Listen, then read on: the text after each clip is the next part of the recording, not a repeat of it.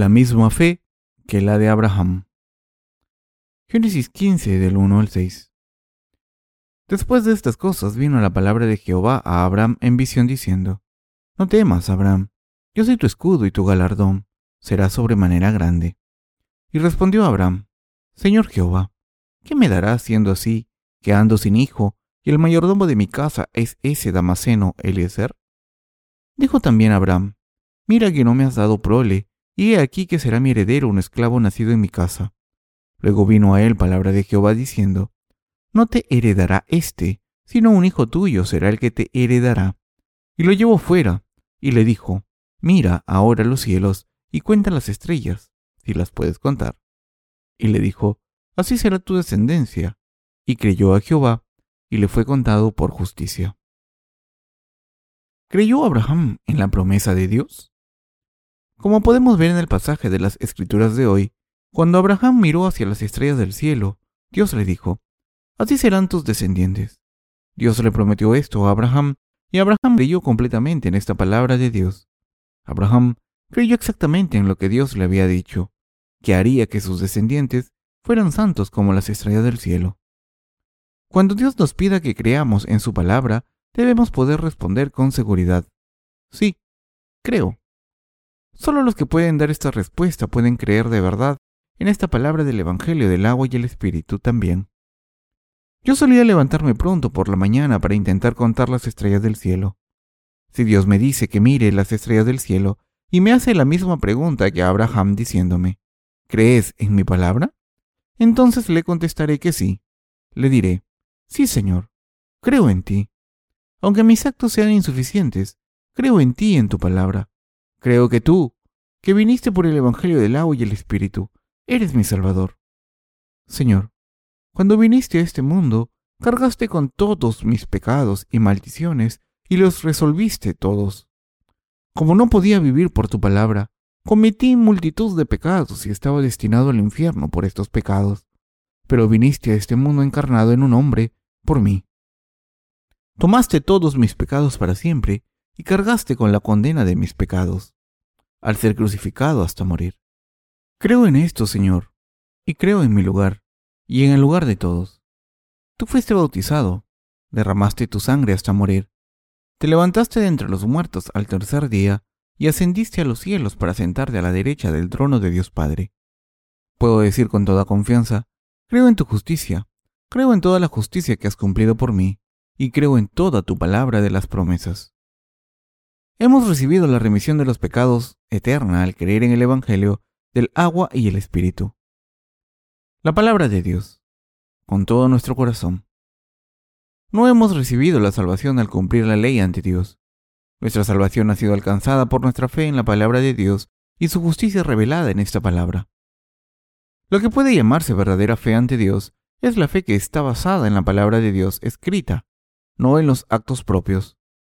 El apóstol Pablo escribió, porque en el Evangelio la justicia de Dios se revela por fe y para fe, como está escrito, mas el justo por la fe vivirá. Romanos 1.17. Como dice este pasaje, al creer en la palabra del Evangelio del agua y el Espíritu, podemos recibir la remisión de los pecados para siempre y no al caminar por la ley de Dios. Por tanto, si Dios me preguntase, ¿crees en mi justicia? Yo le contestaría lo siguiente, Sí, Señor. Conozco tu justicia y creo en ella sin duda. Sé que tú has eliminado todos los pecados de mi vida entera con el Evangelio del agua y el Espíritu, que me has dejado sin pecados y que te has convertido en mi Salvador a través de esto. Sé que, aunque soy un pecador por naturaleza, me has hecho justo al borrar todos mis pecados con tu justicia. Sé que me has hecho hijo tuyo. Yo también sé que me has dado el cielo y la vida eterna. Todos los que están sentados delante de este púlpito deben poder confesar esto.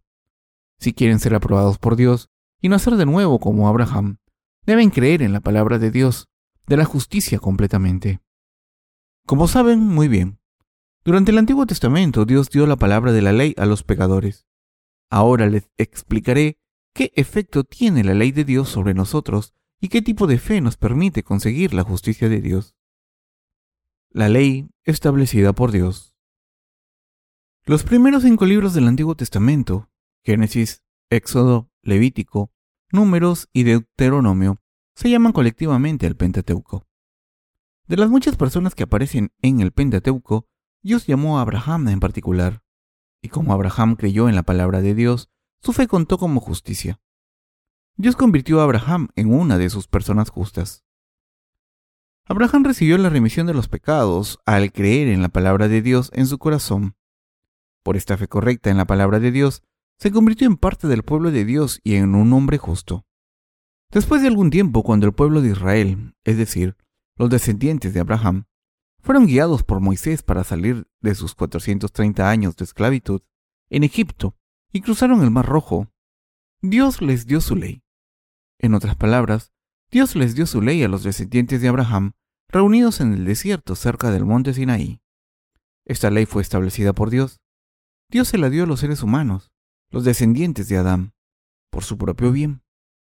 Al entregar los 613 estatutos y mandamientos que los seres humanos debían cumplir ante Él, Dios estableció la ley que debe cumplirse entre Él y los seres humanos.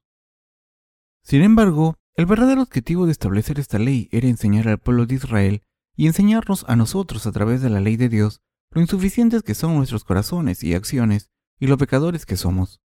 Dios estableció 613 estatutos para su ley, pero estos estatutos no fueron entregados para que cumpliésemos toda la ley de Dios. ¿Cuál es la razón por la que Dios nos dio su ley?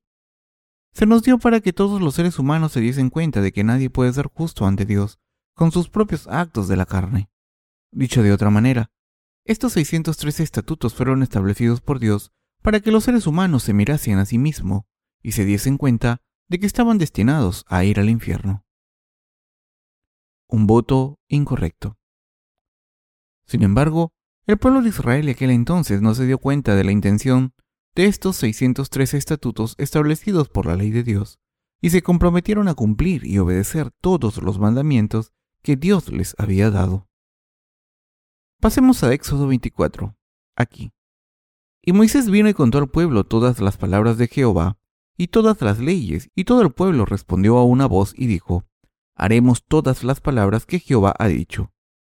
Y Moisés escribió todas las palabras de Jehová, y levantándose de mañana, edificó un altar al pie del monte y doce columnas, según las doce tribus de Israel. Y envió jóvenes de los hijos de Israel, los cuales ofrecieron holocaustos y becerros como sacrificios de paz a Jehová. Y Moisés tomó la mitad de la sangre y la puso en tazones, y esparció la otra mitad de la sangre sobre el altar, y tomó el libro del pacto, y lo leyó a oídos del pueblo, el cual dijo, Haremos todas las cosas que Jehová ha dicho, y obedeceremos. Entonces Moisés tomó la sangre y roció sobre el pueblo, y dijo, He aquí la sangre del pacto que Jehová ha hecho con vosotros sobre todas estas cosas. Éxodo 24, del 3 al 8. Y en Éxodo 20, Dios dijo, No tendréis otros dioses ante mí, no tomaréis mi nombre en vano, no os haréis imágenes grabadas de cualquier cosa que haya en el cielo o en la tierra, o que haya en el agua debajo de la tierra. No os postraréis ante ellas, ni las serviréis. Santificad el sábado. Honrad a padre y madre. No mataréis. No robaréis no codiciaréis. En Éxodo 21, Dios estableció los diez mandamientos de esta manera. Los primeros cuatro mandamientos especifican nuestras obligaciones hacia Dios, y los otros seis mandamientos especifican las obligaciones que tenemos los unos con los otros como seres humanos. Y en Éxodo 21 y en adelante, Dios habló acerca de los requisitos éticos que debían guiar nuestro comportamiento hacia Dios y otros seres humanos. Por ejemplo, un requisito es que no debemos hacer daño a los demás para que no nos hagan daño. En otras palabras, Dios habló de las obligaciones morales y éticas que debemos cumplir como seres humanos. Así, Dios especificó los diez mandamientos y otros estatutos y envió un total de 613 decretos. Entonces, hizo que Moisés leyese al pueblo de Israel todos los mandamientos de Dios que habían quedado escritos en un rollo. Moisés entonces puso la mitad de la sangre de las ofrendas de paz en cuencos y la esparcía sobre el pueblo de Israel, que aceptó la ley de Dios y juró cumplirla toda. Con este acto podemos ver que Dios estaba diciendo a los israelitas, si no obedecéis los 603 estatutos que he establecido, moriréis como estos animales. Esta ley es la alianza que hemos establecido con sangre. Sin embargo, en aquel entonces el pueblo de Israel no se había dado cuenta todavía de que no podía cumplir toda la ley. Así que hicieron un voto ante Dios. Sí, vamos a obedecer todos los estatutos de la ley.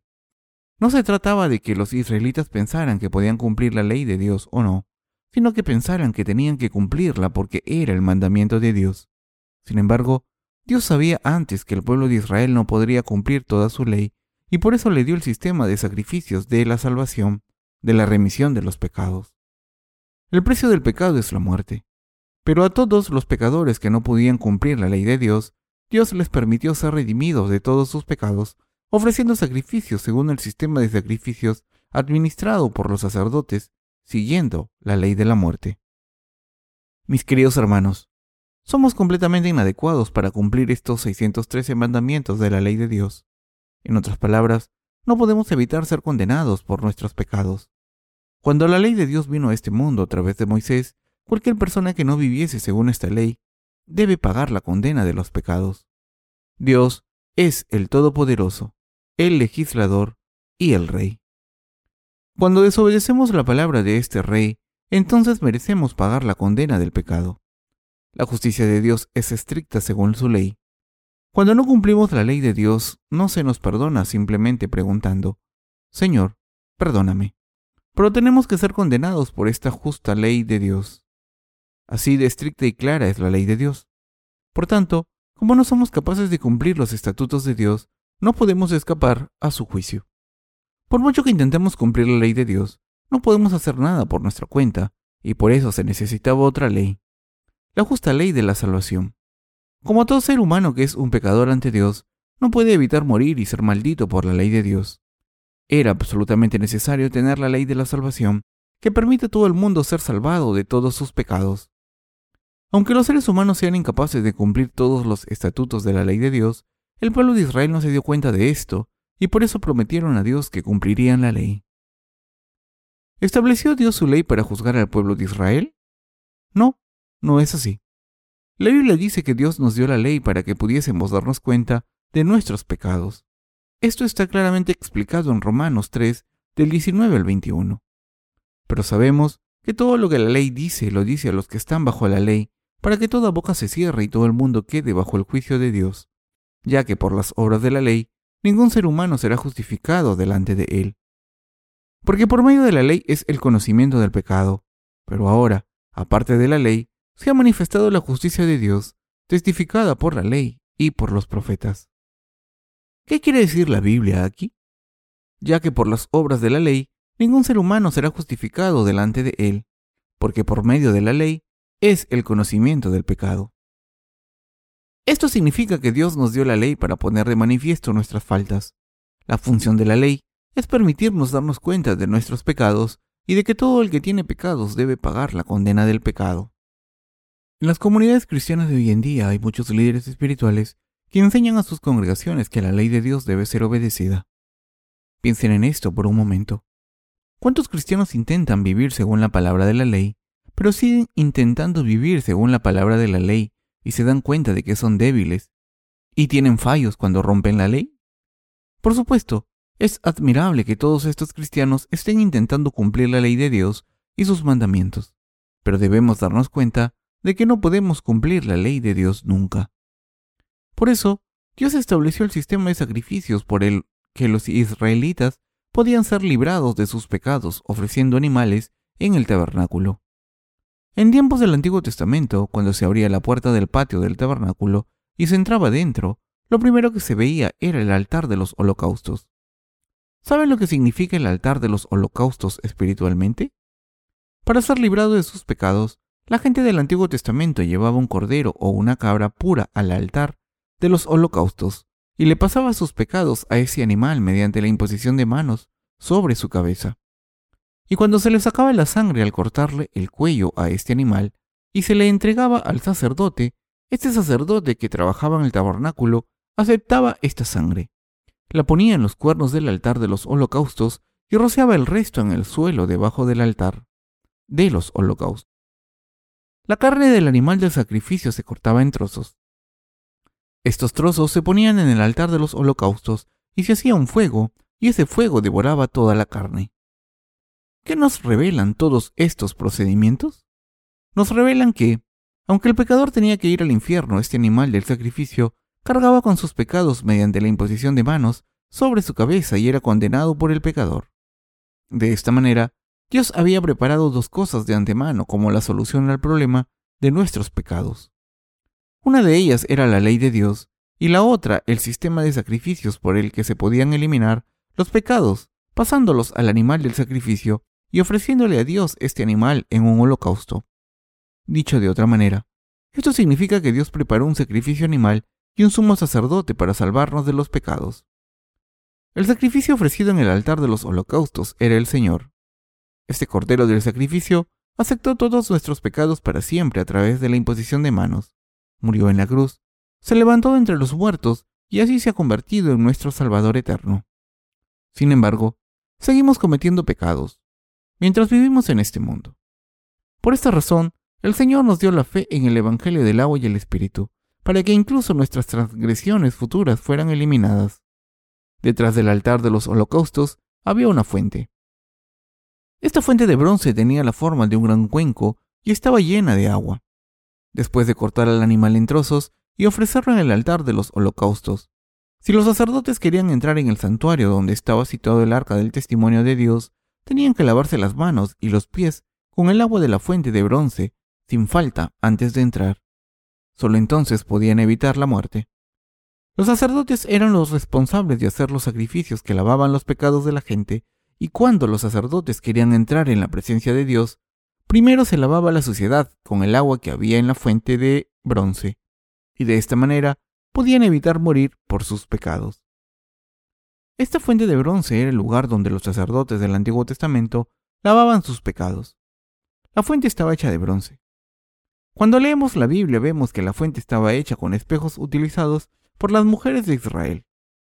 Está escrito que la fuente estaba hecha de los espejos que las mujeres de aquel entonces utilizaban para ver su reflejo. Había una razón especial por la que Dios utilizó espejos de bronce para hacer la fuente del tabernáculo. Era para hacer saber que la ley de Dios es como un espejo que refleja a la gente. La ley de Dios es un espejo que Dios nos ha dado. Nos vemos a nosotros mismos con un espejo. Un espejo nos muestra nuestras caras, cabezas y cuerpos. Sin los espejos no sabríamos si nuestra cara está sucia y por eso los utilizamos. De esta manera, Dios nos ha permitido ver a través de su palabra lo pecadores que son nuestros corazones y acciones humanas. ¿Y cuántos pecados tenemos para que podamos recibir la remisión de nuestros pecados, creyendo en el Evangelio del agua y el Espíritu, que el Señor ha cumplido? Esta es la función de la ley. La Biblia dice, por la ley viene el conocimiento del pecado. La función de la ley es mostrarnos nuestros pecados y por eso existe. En otras palabras, Dios nos dio esta ley para mostrarnos cómo son los pecadores que no han recibido la remisión de los pecados. ¿Cuál es el pecado de la raza humana? Todo acto y pensamiento que no esté de acuerdo con la voluntad de Dios es un pecado. Dicho de otra manera, el no vivir según la palabra de Dios es un pecado. El no seguir los 613 mandamientos establecidos por Dios, el no seguir la voluntad de Dios es el pecado de la humanidad. No solo cometemos pecados cuando robamos, sino que somos pecadores porque no podemos cumplir la ley de Dios y nacimos con pecados. Este es el verdadero pecado ante Dios. La ley de Dios expone la naturaleza pecadora escondida en cada pecador. La ley apunta al pecado de no vivir según la voluntad de Dios. Por ejemplo, el mandamiento que nos prohíbe matar revela el hecho de que somos asesinos. Dios nos está diciendo. Cuando nos enfadamos en nuestros corazones queremos matar a alguien a golpes, aunque esa persona no nos haya hecho nada. Si no es eso, deseamos que esa persona sea atropellada y muera. Dios está diciendo que los deseos malvados que hay en su corazón constituyen pecados. Esto significa que a los ojos de Dios, los deseos malvados de sus corazones y los pecados que se cometen con sus acciones son lo mismo. Como seres humanos divinos, solo hablamos de los pecados que quedan expuestos, obviamente. Pero, ¿y el Dios Todopoderoso? Si queremos prueba de nuestros pecados, Dios nos da pruebas irrefutables a través del Antiguo Testamento. Pregúntenle a Dios, ¿por qué soy un pecador? Entonces Dios les dirá, como sois descendientes de Adán, nacisteis con pecados. Por la transgresión de un hombre muchos se convirtieron en pecadores, y esa es vuestra semilla. Como sois descendientes de Adán, sois automáticamente pecadores. De esta manera, la palabra de Dios contiene pruebas claras de que todos somos pecadores. Dios lo sabe todo acerca de nosotros porque es omnisciente y omnipotente. Lo sabe todo acerca de nuestra naturaleza fundamental. Sabe lo que hay en nuestros corazones, cómo actuamos en nuestras vidas e incluso qué tipo de pecados cometeremos en el futuro. Así, Dios nos dice, por vuestros pecados que hay en vuestros corazones, todos pagaréis la condena de los pecados. Moriréis por vuestros pecados. Os enfrentaréis al juego por fuego.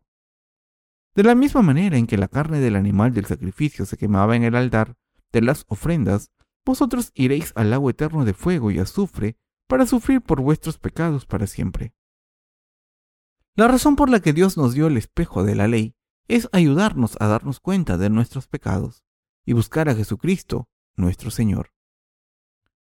Nadie puede practicar la ley de Dios tal y como es, ni ustedes, ni yo, ni nadie. No hay nadie en este mundo que pueda cumplir la ley de Dios perfectamente. Por el contrario, a través de esta ley Dios quiere que nuestros corazones sean condenados y admitamos ante Él. Sí, Señor, tienes razón, somos pecadores. Dios nos está diciendo que somos pecadores por naturaleza y que seamos salvados de todos nuestros pecados perfectamente al creer en Dios. Es decir, al creer que Dios cargó con todos nuestros pecados y los borró. La fe correcta. Cuando Dios nos pregunta, ¿conocéis mi justicia? ¿Cuál es vuestro conocimiento? Debemos contestar lo siguiente. Señor, a tus ojos soy un pecador destinado a ir al infierno. Merecía ser condenado ante ti. Pero el Dios del amor vino a este mundo en el nombre de Jesucristo encarnado en un hombre. Y a los treinta años este Jesús fue bautizado por Juan el Bautista en el río Jordán en mi lugar. Y de esta manera completamente adecuada, cargó con todos mis pecados y los pecados de la humanidad para siempre y al derramar su sangre y morir en la cruz por mis pecados, Jesús fue condenado en mi lugar, y así me ha salvado de toda la condena de mis pecados, mis fallos y el pecado de no cumplir los 613 estatutos de la ley. Padre, cuando mandaste a Jesucristo, tu único Hijo, a este mundo, cargó con mis pecados para siempre a través del bautismo que recibió de Juan el Bautista. Sé que el Señor me ha salvado de mis pecados de esta manera. Sé que me has salvado.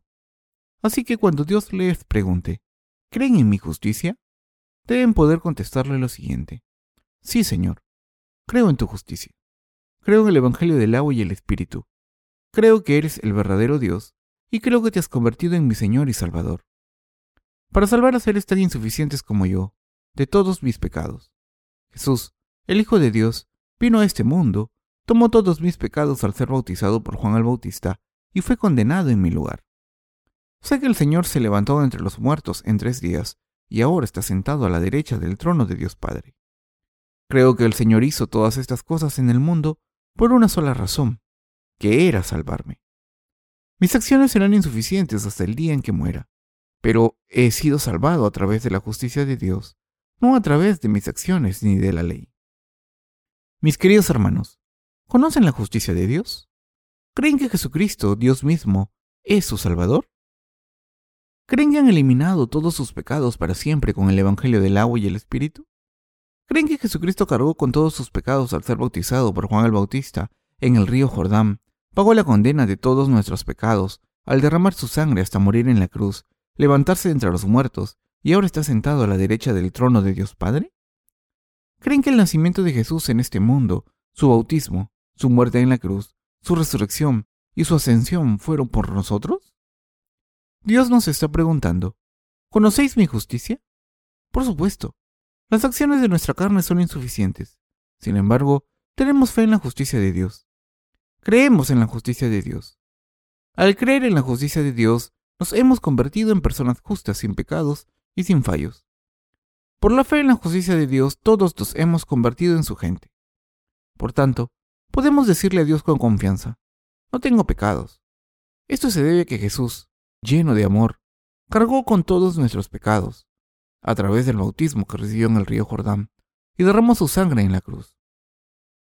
Al creer en el agua y la sangre de Jesús, nos hemos convertido en personas justas. somos los que podemos creer en Jesucristo por completo, el único Salvador que nos ha librado de todos nuestros pecados. Nuestro Dios dijo, porque en Él, el Evangelio, la justicia de Dios se revela de fe en fe. ¿Cuál es el Evangelio mencionado aquí? En griego la palabra Evangelio es euangelium, que significa buenas noticias. ¿Cuál es la noticia más alegre para nosotros? Es que, aunque estuviésemos destinados a ir al infierno por no poder cumplir los 613 estatutos y mandamientos de la ley de Dios, Jesucristo vino a este mundo y cargó con nuestros pecados al ser bautizado, y nos hemos convertido en personas sin pecado al creer en Él. Esta es la noticia más alegre y el Evangelio. Como pecadores no podíamos ser justos a través de nuestros actos, sin embargo, nuestro Señor vino a este mundo e hizo justos a todos los pecadores para salvarlos de los pecados y librarlos del juicio. Al venir a este mundo, Jesús aceptó todos nuestros pecados a través de su bautismo diciendo, Permíteme hacer ahora, pues conviene así que cumplamos toda justicia. Mateo 3:15. Y así ha hecho posible que seamos salvados perfectamente. La imposición de manos y el bautismo de Jesús son dos maneras bíblicas de transferir los pecados. En el Antiguo Testamento, los pecados eran pasados a un cordero mediante la imposición de manos sobre su cabeza. De la misma manera, en el Nuevo Testamento todos nuestros pecados fueron pasados a Jesús cuando fue bautizado en el río Jordán. Para salvar a sus criaturas, el Rey Eterno dejó su trono de gloria, tomó la imagen de un hombre y nació en este mundo como el niño Jesús a través de una virgen llamada María. Y al ser bautizado por Juan el Bautista, aceptó todos los pecados de todos los pecadores del mundo para siempre. Asimismo, al derramar su sangre en la cruz, nos ha salvado de la condena de todos los pecados. Mis queridos hermanos, Jesús fue bautizado de esta manera, a través de su bautismo. El Señor cargó con todos los pecados del mundo, todos y cada uno de los pecados de la humanidad. Este es el verdadero Evangelio y la justicia de Dios. Esta obra de quitar los pecados de todo el mundo de la manera más adecuada es la justicia de Dios y el verdadero Evangelio.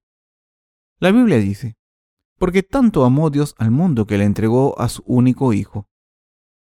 Este pasaje nos dice que Jesús vino a este mundo y tomó todos nuestros pecados a través de su bautismo. Jesucristo aceptó todos los pecados de este mundo sobre su cuerpo. No solo nuestros pecados, sino también los pecados de este mundo fueron pasados a Jesús a través de su bautismo. Los que creen en el verdadero Evangelio del agua y el Espíritu han sido salvados eternamente. Pasemos a Hebreos 10 antes de terminar el sermón de hoy. Está escrito en Hebreos 10 del 1 al 2. Porque la ley, teniendo la sombra de los bienes venideros, no la imagen misma de las cosas, nunca puede, por los mismos sacrificios que se ofrecen continuamente cada año, hacer perfectos a los que se acercan.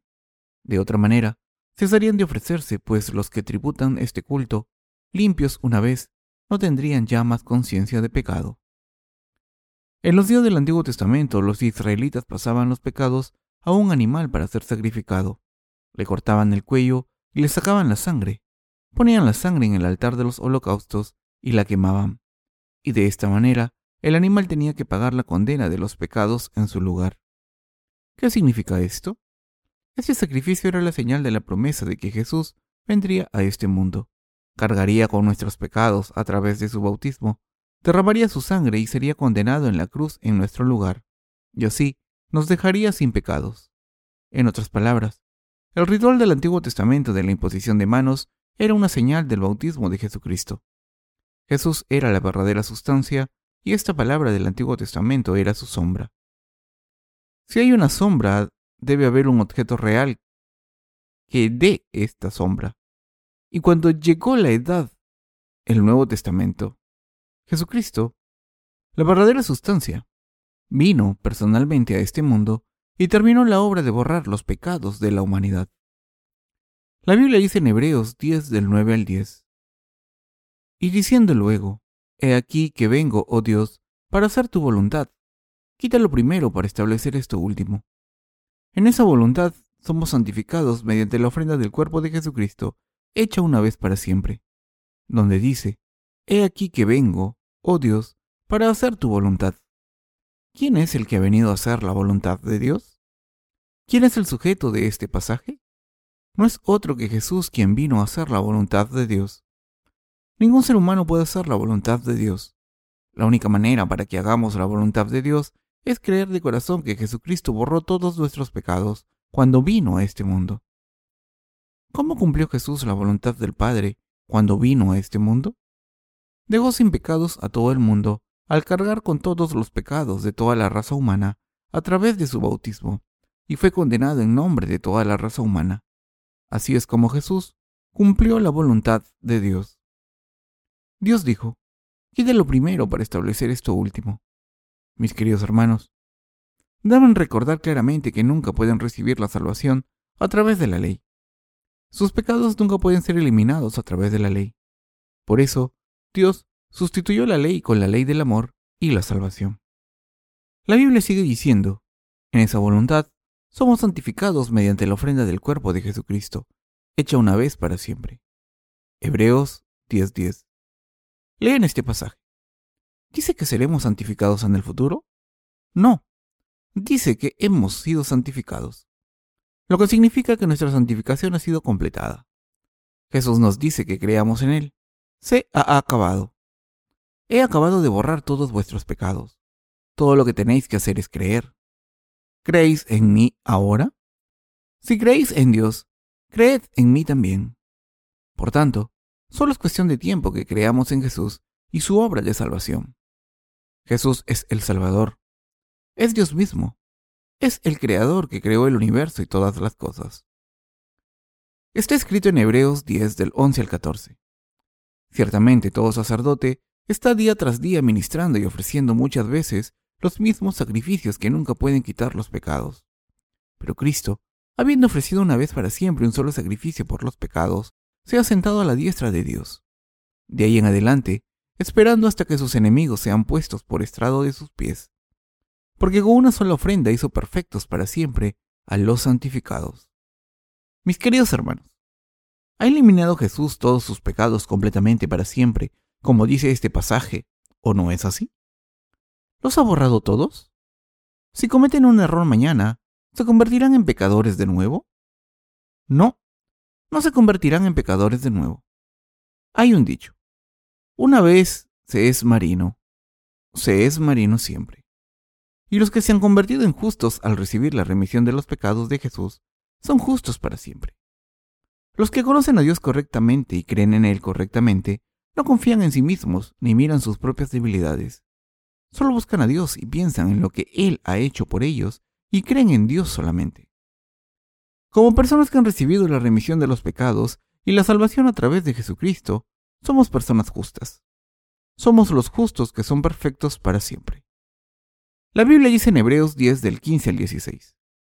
Y nos atestigua lo mismo el Espíritu Santo, porque después de haber dicho, este es el pacto que haré con ellos, después de aquellos días, dice el Señor, pondré mis leyes en sus corazones, y en sus mentes las escribiré. La alianza que Jesús hará con nosotros después de borrar todos nuestros pecados es la siguiente. Pondré mis leyes en sus corazones, y en sus mentes las escribiré. Mis queridos hermanos, ¿nos ha salvado Dios o no? Nos ha salvado a todos.